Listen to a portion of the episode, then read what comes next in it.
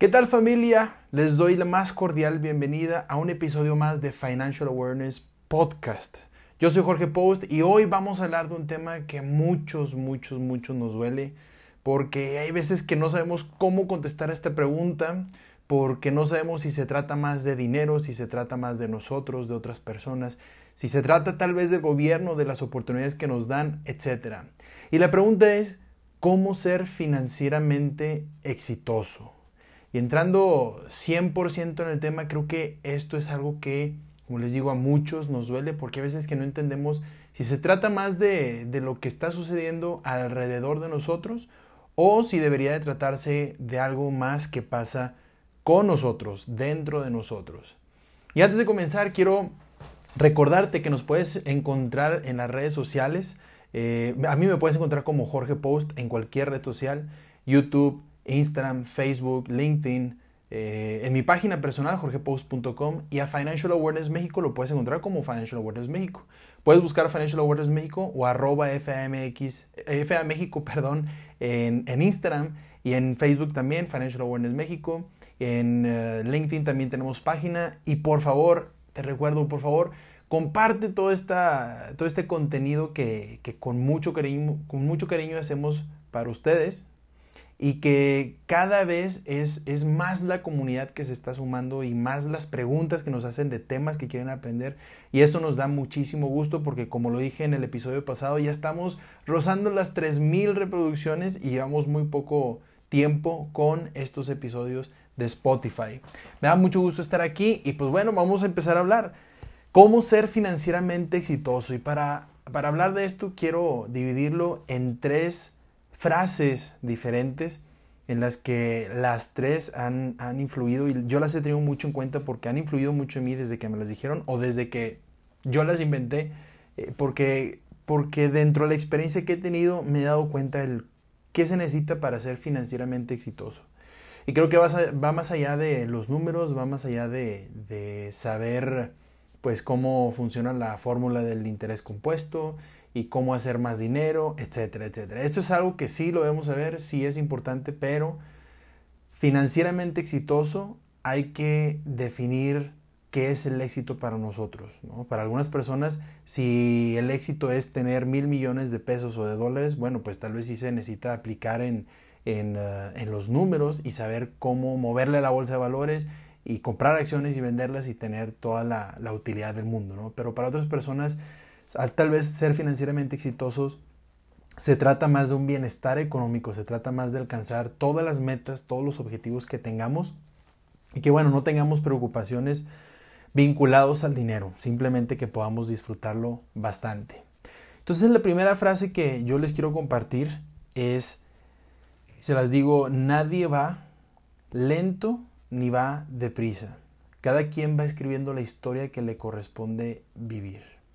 Creo que esta, creo que la vida y la vida de, de las finanzas de cada quien, pues es diferente y, y, todos, cada uno de nosotros debemos entender que cada quien va a vivir la vida que le corresponde, va a escribir la historia que quiere escribir, porque va a tomar las decisiones que le corresponde a la persona, pues tomar, ¿no? Hay personas que, que desean desde muy jóvenes estar casados, casadas y tener familia, hay otras personas que para ellos la felicidad o el éxito conlleva viajar, conlleva comprar algunos lujos, algunos, eh, como digo, bueno, viajes, conlleva estudiar también, puede ser algo para, para sentirse autorrealizado, pero cada quien va a ir a su tiempo. Si tú eres una de las personas jóvenes, y jóvenes me refiero a 20, 25, 30, 35 años y todavía te sientes un poco perdido de qué es lo que debes hacer, hacia dónde debes de ir, qué es lo que te gusta, qué es lo que no te gusta, etcétera. Pues esto no tiene nada de malo, al final la vida se trata de ir descubriéndola poco a poco. Cada día hay que sacarle el mejor provecho, el mayor provecho, pero hay que entender que la vida depende de las decisiones que nosotros estamos tomando. Y es por eso que no nos podemos fijar en lo que hacen los demás. Digo, obviamente es importante porque puede servir de guía para nosotros, puede servir de inspiración. Sin embargo, hay veces que viendo el, desarrollo y el éxito de otras personas, nosotros mismos nos frustramos y sentimos que vamos lentos. Y no es así. Hay veces que sentimos que vamos lentos y hay otras veces que sentimos que vamos muy deprisa, como cuando estábamos adolescentes y decíamos que ya estábamos viviendo cosas de adultos y tal vez tampoco es así, es simplemente que vamos descubriendo a la hora que debemos descubrir lo que tenemos que descubrir. Pero déjame te cuento mi historia y por qué es que es el secreto para ser financieramente exitoso. Y bueno, eh, dentro de mi historia, muchas personas, pues bueno, me, conocen, Jorge Post, me conocen porque siempre he sido muy partícipe o siempre he sido muy participativo en, las, en todas las cosas que se pudieron haber puesto en, desde la prepa, la secundaria, la carrera, etcétera, etcétera, etcétera. Pero también eh, creo que hay cosas que no siempre contamos y, pues bueno, sean malas o sean buenas, yo les traigo una historia personal que yo considero que es bastante, bastante enriquecedora. En mi casa somos una familia de cinco personas, de un nivel medio. No digo que eh, siempre nos fue bien, pero tampoco, tampoco nunca nos fue mal, ¿no? Siempre fuimos pues gente trabajadora y que, y que de verdad trabajamos para lograr las cosas. Y una de las cosas que a mí me llamó mucho la atención cuando yo estaba chico, yo creo que tenía aproximadamente 10, 11 años, es que dentro de los familiares, pues bueno, en general les ha ido muy bien económicamente y en específico una, pues una familia, ciertos primos, les ha ido mejor, ¿no?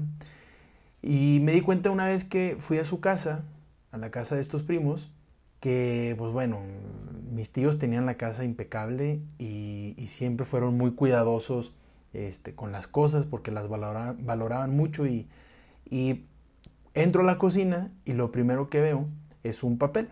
Es un papel como un calendario, ¿no? Y entonces lo veo y veo que están los nombres de cada persona de la familia y que cada uno tenía un rol asignado por día. ¿no? Y este día le va a tocar a tal persona, no sé, barrer, y este día le va a tocar a la misma persona trapear, y este día lavar los platos y lavar la ropa, y etcétera. Y funcionaba muy bien porque, pues al final tenían un horario, ¿no? Tenían ciertas responsabilidades que se tenían que cumplir. Y conforme a este horario y esta disciplina, pues funcionaba muy bien y muy ordenado, muy ordenada la cosa, ¿no? Y, acá en contraparte con la familia de nosotros, yo me acuerdo mucho que mi papá, eh, pues simplemente no teníamos un rol. En algún momento creo que quisimos hacer uno, pero pues no, no funcionó porque éramos más un poco más independientes, nosotros ahí en la familia. Y me acuerdo que mis papás siempre era de, pues bueno, es que tú tienes que hacer las cosas porque son tu responsabilidad. No porque esté dentro de una, pues de un calendario, ¿no? Digo, no lo decían así, pero era lo que me daban a entender.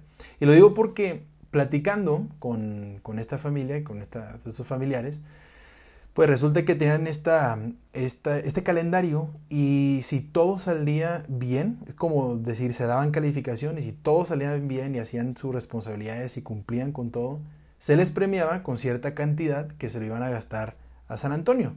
Nosotros, eh, bueno, los regios, éramos muy propensos de ir a San Antonio, a Laredo, a McAllen, este, a comprar ropa, shopping y paseo y demás. Y entonces, bueno, estas, estos, estas personas, estos familiares se iban a San Antonio.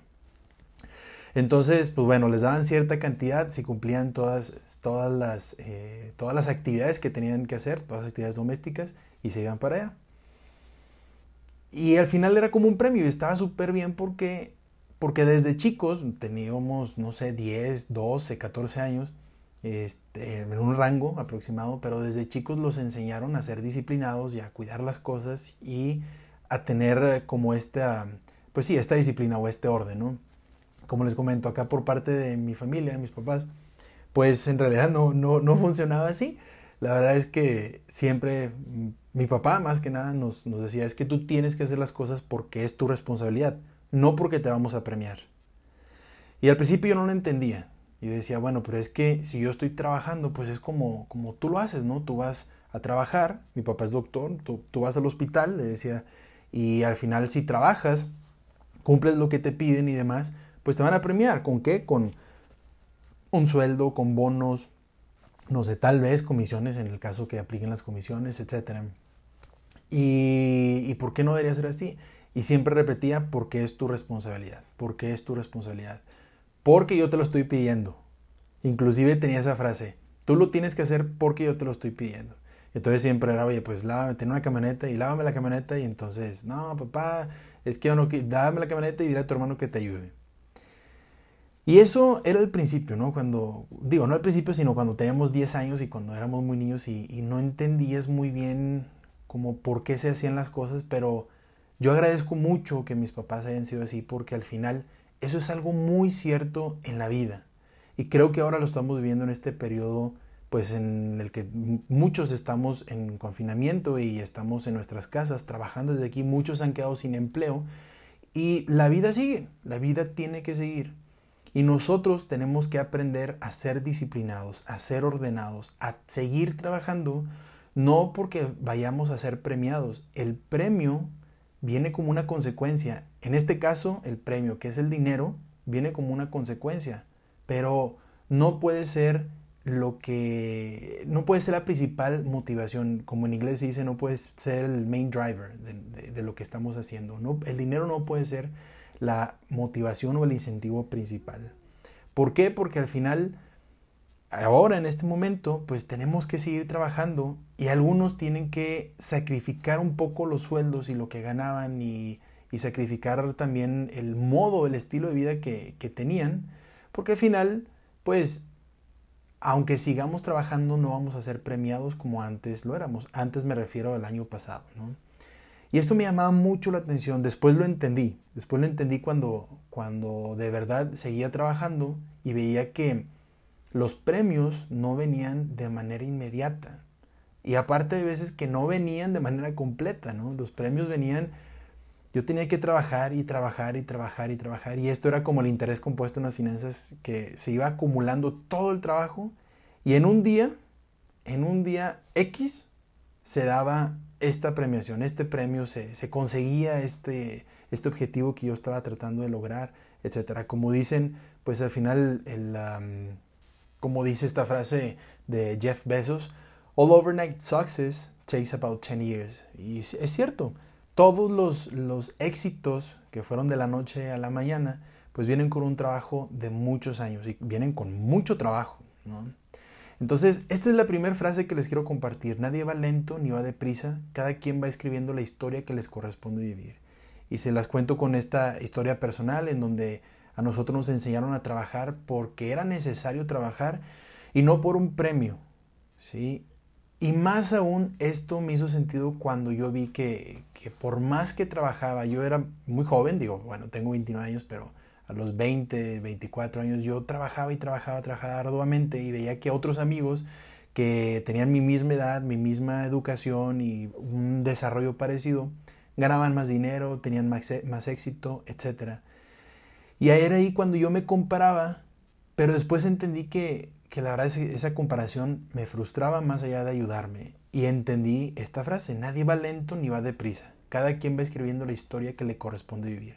¿Por qué? Porque al final, si yo no dejaba, si yo me mantenía fijándome en lo que hacían los demás, yo no iba a poder escribir mi historia, la historia propia, la que a mí me correspondía vivir. Y bueno, pasando a la segunda frase, esta frase es de, un actor, un comediante estadounidense, de Chris Rock, que dice, la voy a leer en español, pero dice, la riqueza no se trata de tener mucho dinero, sino de tener muchas opciones.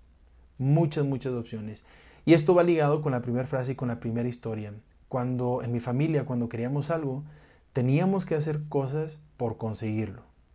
Y se lo voy a contar en, en otra historia. Yo me acuerdo mucho ahora por parte de mi mamá que yo estaba en, yo jugaba béisbol, jugaba béisbol en Lindavista, en la liga pequeña de Lindavista, y nosotros vivíamos, pues bueno, cerca de ahí, no sé, como a 20 minutos en carro y pues caminando sí estaba un poco más lejos, pero yo me acuerdo que le decía que yo quería ir a, yo quería ir más temprano, pues a jugar, porque me encantaba jugar béisbol, me, me fascinaba. Y quería ir más temprano porque ella no me podía llevar más temprano porque trabajaba. Y entonces, una vez me dice, bueno, pues si te quieres ir más temprano, pues pues ve, ¿qué te hace falta? Pero estamos hablando que yo tenía, yo tenía aproximadamente también como 9, 10 años. Y le dije, bueno, ¿cómo me voy a ir? Pues, ¿cómo crees que te vas a ir? Pues no sé, pues en camión, ¿no? Y, y me da risa porque, porque al final lo primero que hizo ella pues fue darme esa libertad de, de subirme un camión y de probar.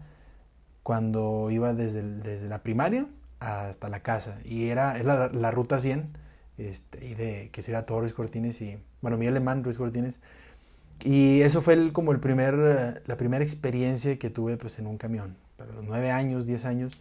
Y ahí me bajé y entonces ella se dio cuenta que, que podía tener confianza en mí, de que sabía dónde bajarme y, cómo subirme y pagar el camión, etc.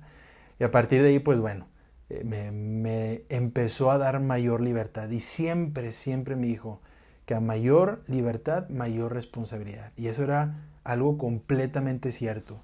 ¿Por qué? Porque al final si yo sabía, si yo sabía agarrar un camión, pues yo fácilmente me pude haber ido a otra parte, ¿no? Digo, no sé, a los 10 años no sé qué tantas opciones tengamos de irnos a otra parte, pero, pero sí pasó cuando yo tenía 18 años y que, pues porque ya sabía andar en todas partes, me fui a, no, no me fui lejos, me fui a cenar con amigos al barrio antiguo y como yo no le dije, pues como yo no le avisé, pues me súper, súper, súper regañó. Pero bueno, a partir de ahí ya no lo volví a hacer porque pues sabía que, que cierto esa frase, mayor libertad, mayor responsabilidad. Y más porque cuando me fui nos pasó todo un, toda una, eh, pues una secuencia de eventos desafortunados, ¿no? Este, nos fuimos en el carro de alguien que no tenía licencia, nos paró un tránsito, nos quería quitar el carro y pues yo tenía, bueno, no tenía 18, tenía menos, tenía como 15 años. Y pues siempre, bueno, me, me asusté mucho y, y, pues siempre se me quedó grabado y no lo volví a hacer, ¿no? Pero esta historia del camión es padre porque al final después yo me acuerdo mucho que esto me ayudó a, que, a que yo consiguiera algunas becas para poder estudiar en la universidad y también desarrolló habilidades de negociación.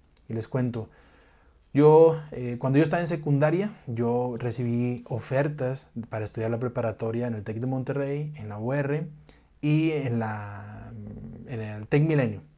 Y pues bueno, yo no decidí por ninguna de estas tres universidades, o bueno, escuelas, decidí por la Universidad de Monterrey, donde no me daban beca. La verdad es que yo no apliqué para beca ahí en preparatoria, pero después de estar en preparatoria, como tuve un desempeño bastante bastante padre en todas las actividades que hubo de liderazgo. Bueno, estuve en planillas, fui presidente de la mesa directiva, este, en cuestiones de teatro, cosas culturales y demás. Todo esto me sirvió para juntar o para hacer más robusto mi currículum, aunque yo tenía 16 años, y poder aplicar para una beca para ingeniería, ahí mismo en la Universidad de Monterrey. Y entonces yo recibí dos becas, una por haber tenido un alto desempeño en la parte de actividades pues de liderazgo y todo lo demás. Y la otra, pues por, por haber presentado un examen y por, eh, una, por el tema académico, ¿no? Que tenía buena calificación, buenas calificaciones. Y entonces, pues bueno, eso fue en la Universidad de Monterrey, pero yo estuve hasta la mitad del, de, pues de la carrera en la Universidad de Monterrey. Suceden algunas cosas y me voy para la Universidad Regiomontana.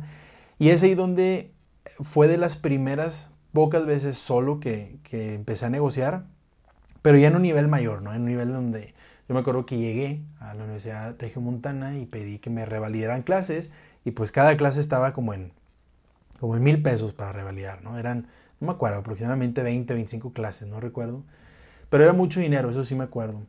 Pero como yo llegué a la Universidad Regiomontana y me dijeron, ve aquí, ve acá, así por una semana, me trajeron dando vueltas por una semana, pues bueno, yo eh, digamos que me quejé entre comillas con la persona que me estaba atendiendo y entonces pues empezamos a dialogar, ¿no? Pues es que mira, yo vengo de esta escuela, este, yo quiero estudiar aquí, pero con, con, este tipo de servicio pues no, no me dan ganas de estudiar aquí porque si así es, es, es, el, servicio primario, es decir, cómo me están recibiendo, cómo me están dando la bienvenida, pues imagínate cuando ya estudié aquí y entonces empezamos un tema de negociación y ese mismo, eh, esa misma negociación llevó a que esa revalidación de materias, no me cobrara nada. Pues al final me ahorré como 25 mil pesos.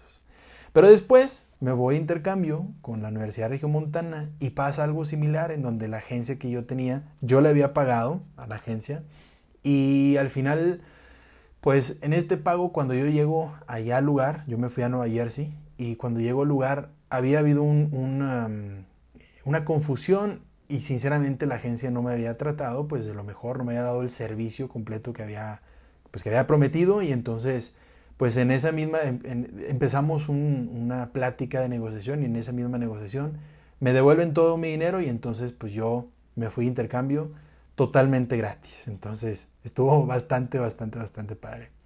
Y por último, última eh, experiencia de negociación fue que cuando estaba en la maestría, o más bien cuando iba a empezar a estudiar la maestría, me acuerdo mucho que yo al ser de la Universidad Montana iba a, bueno, iba a estudiar la maestría en la Universidad Montana y no tenía que presentar, tenía pase directo, pero si quería una beca tenía que presentar un examen, ¿no? Como de admisión. Y entonces lo presenté.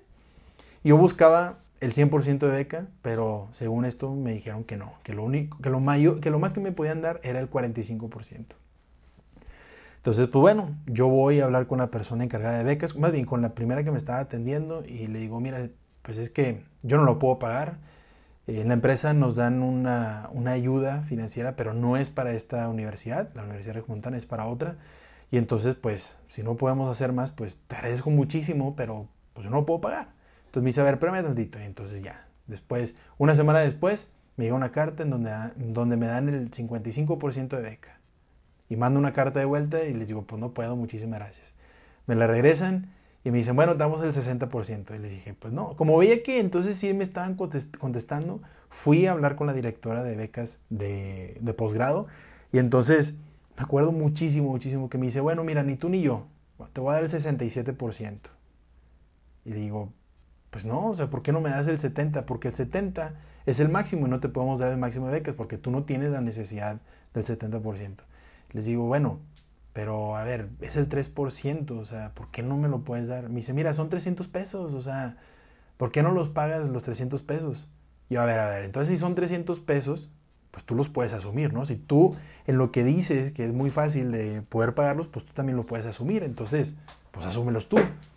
Y se queda pensando la, pues la señora, no, la verdad es que no recuerdo cómo se llama, y, y me dice, bueno, no le está bien, te vamos a dar el 70%. Y entonces, así me ganó el 70%, pero fue un, fueron habilidades de negociación que yo desarrollé a partir de, de, todas las experiencias pasadas que tenía, como por ejemplo el camión, porque hay veces que me faltaba dinero, pero pues tenía que negociar con el chofer, con mis amigos para que me, me prestaran dinero para, para pagar el camión.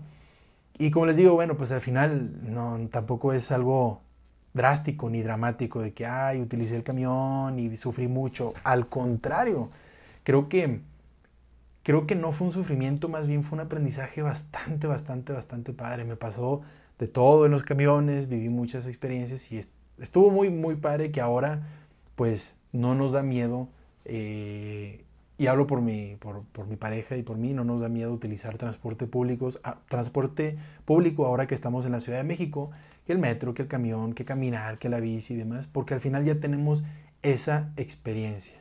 Ya tuvimos esa experiencia y como les digo, la riqueza no se trata de tener mucho dinero, se trata de tener muchas opciones. Cuando llegamos a la Ciudad de México, nosotros decidimos no traernos el auto o el carro porque pues, pues sí, qué padre tener esa, esa comodidad del carro, pero al final iba, iba iba a ser mucho dinero que íbamos a pagar en el estacionamiento, en la gasolina, en, la, los seguros, etc. ¿Qué es lo que vimos aquí? Vimos que había muchas opciones. Podíamos caminar, estaba el metro, hay bicis, em, hasta anduve en patines en algún momento y, eso es lo que, lo que de verdad nos hace ricos a nosotros, el poder tener muchas opciones y poder pagarlas, obviamente. Digo, las bicicletas aquí, las ecobicis en Ciudad de México cuestan 400 pesos anuales y que va de pagar 400 pesos anuales contra 3 mil pesos mensuales que me echaba de gasolina pues en, en Monterrey, ¿no? Entonces, eso es algo muy importante. La riqueza no se trata de tener mucho dinero, sino de tener muchas, muchas opciones. Esa es la verdadera riqueza. Ahora, la frase número 3, y que, que, me gusta mucho esta, pues esta reflexión, dice que cuando tú estás conforme con quien tú eres, nadie más puede influir negativamente en ti. Y esto lo digo porque, porque sí, bueno, si quieres ser financieramente exitoso, puedes bajar dos simples aplicaciones desde tu celular, ¿no? Como mucha gente, pues se la cree, ¿no? Baja dos simples aplicaciones desde tu celular, vas a ganar dinero, vas a hacerte millonario y demás. Y a ver, Sí hay, sí hay dos simples aplicaciones desde tu celular que te van a hacer más rico, que te van a hacer financieramente exitoso. Es la aplicación del Banco de México y es la aplicación de CETES Directo. Y se acabó. ¿No? Digo, obviamente hay más aplicaciones, hay aplicaciones de casas de bolsa, etcétera, pero al final, pues bueno, si hablamos de temas económicos o financieros, no necesitas nada más más que la, aplicación del Banco de México para saber cómo va la inflación, para saber cómo van las tasas de interés, para saber cómo va el tipo de cambio, etcétera, etcétera, etcétera, y todo eso aplicarlo a las inversiones.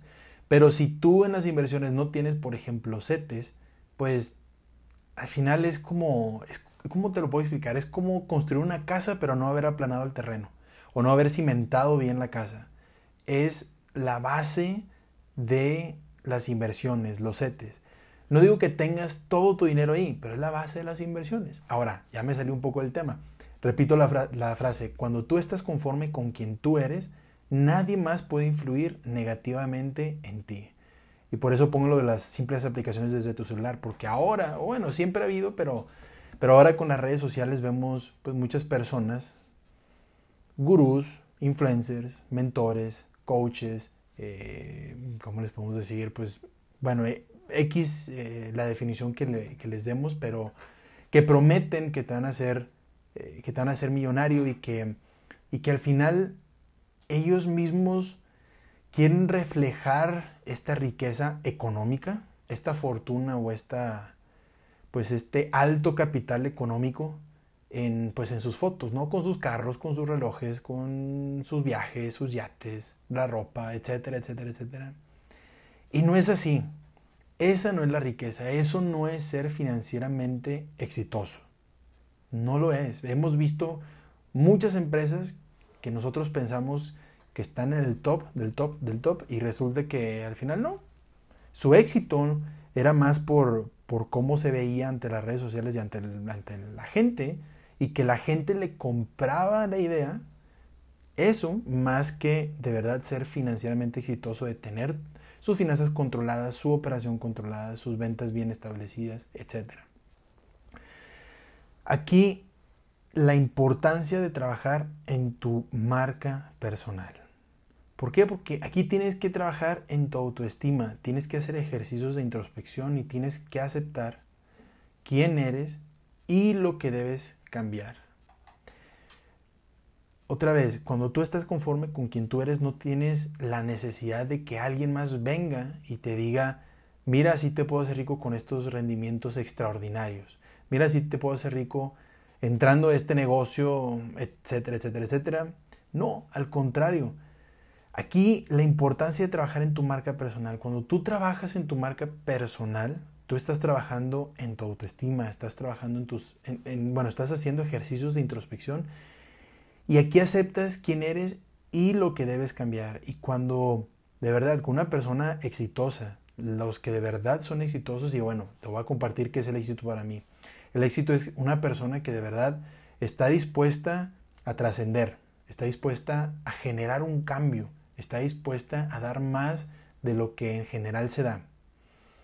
Para esto, para que la persona pueda cambiar algo más, tiene que saber cambiarse a sí mismo, tiene que aceptarse a sí mismo y saber que no en todo momento está en lo correcto y tiene la oportunidad de cambiar, ¿no? Y de cambiar su actitud, de cambiar su personalidad, de cambiar sus pensamientos, etc.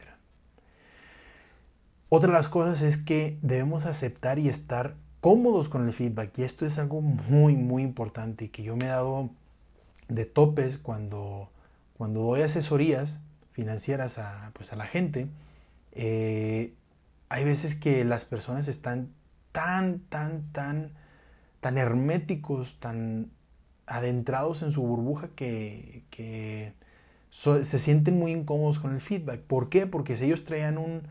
Siempre nos pasa en las metas y objetivos ellos tienen una idea de querer conseguir, voy a, voy a decir un ejemplo, un millón de pesos, un millón doscientos de pesos este, de aquí a 10 años.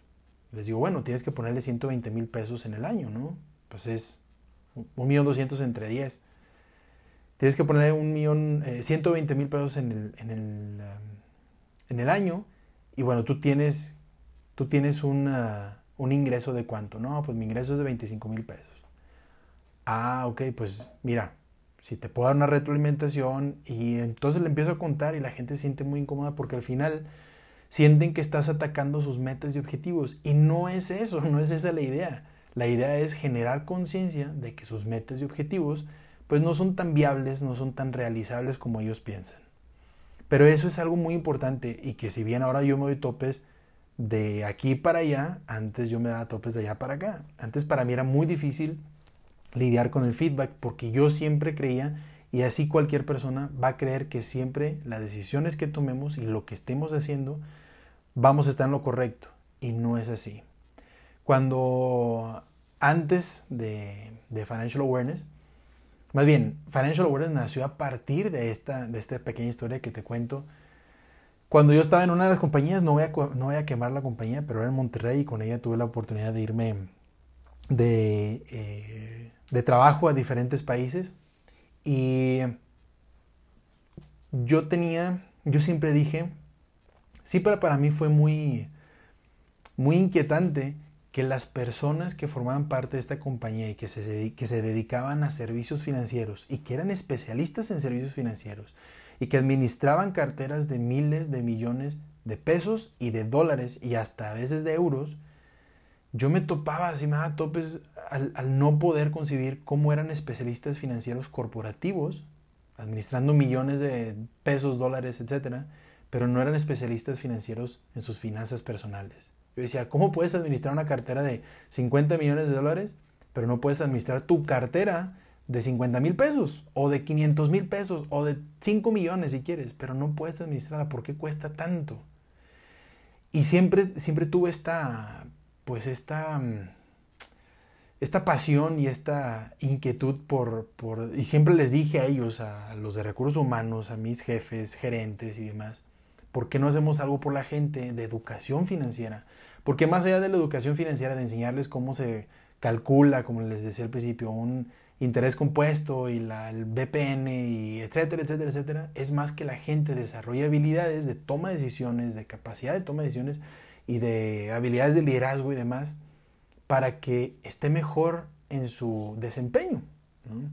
Y entonces siempre dije, mira, ¿qué te parece si hacemos eh, pues una un programa en donde les enseñemos de esto, de finanzas personales, de finanzas para emprendedores, de finanzas corporativas. Vamos a enseñarles si quieres hasta de fraudes para que ellos aprendan cómo hacer un fraude y que no se los hagan, ¿no? Siempre eso fue una idea mía, siempre ha sido una idea mía. Y, y vamos a hacer todo este, este programa y siempre fui muy soñador. Pero una persona, que igualmente no voy a decir nombres, pero una persona que me dijo, dos personas, perdón, dos personas. Una que me dijo, es que, Jorge, tú siempre dices, pero no haces nada. Y ese fue el primer shock, ¿no? Que dije, ah, canijo. Dije, esto está extraño porque, porque al final yo estaba involucrado, como les digo, siempre he sido muy partícipe de, todas las actividades, yo estoy involucrado y yo, yo era el encargado de dar la, eh, la capacitación a los nuevos ingresos que iban a tomar roles pues de diferentes tipos, ¿no? Desde directores hasta analistas. Y en este mismo eh, programa, en este mismo eh, entrenamiento, en esta misma capacitación, pues siempre les decía, siempre les daba como que ese hint, ¿no? De que, oigan, pues, como si les gustaría tener educación financiera y todo, y todos me decían que sí, pero entonces ahí como que medio mezclaba un poquito lo que debía hacer y lo que, lo que yo quería hacer, ¿no? Pero entonces me dice esto, esta persona, me dice, es que tú nada más dices, pero no haces nada. Obviamente para mí, en esta parte del feedback fue muy, muy, muy muy fuerte, ¿no? Y porque otra persona, cuando yo le conté que esta primera persona me había dicho eso, la, otra persona me dijo, es que Jorge, tú eres una persona muy ingenua. Yo dije, ah, cabrón, o sea, entonces ya son dos, ya creo que la imagen que, que, que está, que yo estoy proyectando, pues no es la que yo estoy queriendo, que es lo que me falta. Y entonces, como les digo, esto fue un feedback bastante fuerte para mí, que digo, hubo otras cosas, ¿no? Por las que fue fuerte, pero, pero eso me hizo trabajar, hacer estos ejercicios de introspección y trabajar, empezar a trabajar y consolidar mi marca personal. Ahora, todo esto, si nosotros sabemos desarrollarlo, esto genera confianza y valor cuando tú te vendes en una entrevista o cuando tú te vendes en tu emprendimiento. ¿Por qué? Porque esto te forja el carácter, porque esto te da liderazgo, porque esto te da capacidad de toma de decisiones. Pero una persona que no sabe controlar o que no sabe aceptar o recibir feedback o eh, retroalimentación, una persona que no se conoce, una persona que, que simplemente, pues simplemente vive la vida así con lo que le dicen, pues es muy fácil que alguien más pueda influir negativamente en ellas. Y es a donde va esta frase. Cuando tú estás conforme con quien tú eres, nadie más puede influir negativamente en ti. La repito. Y bueno, para cerrar, quiero darles un consejo. Pero antes de darles, darles el consejo, les voy a repetir las tres frases que, de las que se compuso este programa. La primera es, nadie va lento ni va deprisa. Cada quien va escribiendo la historia que le corresponde vivir. La segunda frase de Chris Rock, la riqueza no se trata de tener mucho dinero, sino de tener muchas opciones.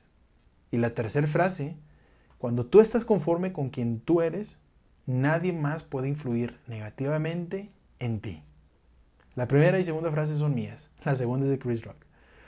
Y para cerrar les doy este consejo. Para ser financieramente exitoso, que es lo que queríamos hablar ahorita, que les quiero compartir, les quiero, que les quiero transmitir, para ser financieramente exitoso debes mejorar tus habilidades de liderazgo, de toma de decisiones, de tolerancia al rechazo. Porque el mercado financiero es igualmente de cruel que la vida. Los números van y vienen. Y para eso tú tienes a los especialistas financieros, tienes a la calculadora de tu celular, tienes a las hojas de Excel.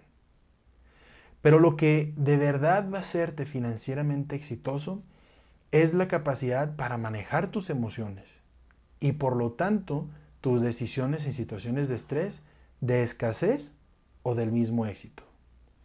Las personas tomamos decisiones conforme a nuestros recursos y nuestros recursos no nada más son económicos, nuestros recursos son físicos, el cuerpo que tenemos, las extremidades y las tenemos completas. Los recursos también son las emocionales, qué tanto sabemos controlar nuestras emociones y cómo tomamos decisiones conforme o con base en nuestras emociones. Cuando hay situaciones de estrés como esta pandemia, como este confinamiento, es difícil tomar decisiones porque estamos bajo una circunstancia de ansiedad. Cuando es un momento de escasez de vacas flacas, pero estamos acostumbrados a las vacas gordas porque así nos acostumbramos pues en, los, en el tiempo pasado, en los años pasados, es importante saber detenernos y saber cambiar un poquito esa perspectiva que tenemos de, ok, antes me iba así, ahora me va así, tengo que adaptarme, tengo que ser flexible. Y por último, también en tiempo de vacas gordas, en tiempos de éxito, no podemos vivir al 100% como si siempre vayamos a tener éxito. ¿Por qué? Porque la vida se trata de eso. La vida se trata de altibajos. A veces subes, a veces bajas. Y a veces para subir tienes que bajar. Tienes que ser humilde y tienes que bajar un poco para agarrar vuelo y volver a subir. Por eso lo que de verdad va a hacerte financieramente exitoso es la capacidad para manejar tus emociones. Y por lo tanto, tus decisiones en situaciones de estrés, de escasez o del mismo éxito. Yo soy Jorge Post, me dio muchísimo gusto compartir todas estas experiencias mías, todas estas experiencias personales y, pues bueno, hay muchísimo, muchísimo más que te quisiera contar, muchas, muchas, muchas experiencias que tengo, pero estas van a ser después en otros episodios y espero que con otros invitados también, porque hace mucho que no tenemos un, invitado aquí en el, en, el, ah, en el podcast de Financial Awareness, pero quiero que te lleves todo esto, quiero que lo medites y que me cuentes cómo puedes ser financieramente exitoso. Yo voy a dejar una caja de, preguntas en mi Instagram, arroba Jorge Post, y quiero que me hagas preguntas de cómo ser financieramente exitoso. Si tienes preguntas técnicas o si tienes preguntas más tanto emocionales como de desarrollo, yo voy a estar muy feliz de poderte compartir tanto mis experiencias como lo que me ha funcionado en general para ser financieramente exitoso.